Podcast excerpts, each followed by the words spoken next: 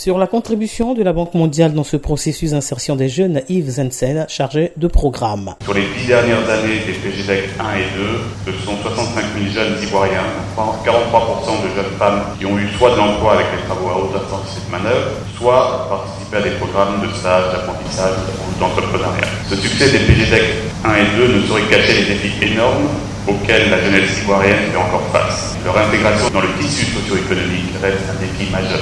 C'est pourquoi la Banque mondiale a accordé un financement de 150 millions de dollars pour une extension du PGDEC, le PGDEC 3. Pour le ministre de la Promotion de la Jeunesse, cette approche sera élargie à l'ensemble des 31 régions et districts autonomes. Touré Mamadou. Un accompagnement sera apporté pour permettre à chaque région d'élaborer son plan stratégique de développement et un cadre unique de concertation et de suivi de mise en œuvre du plan stratégique de développement.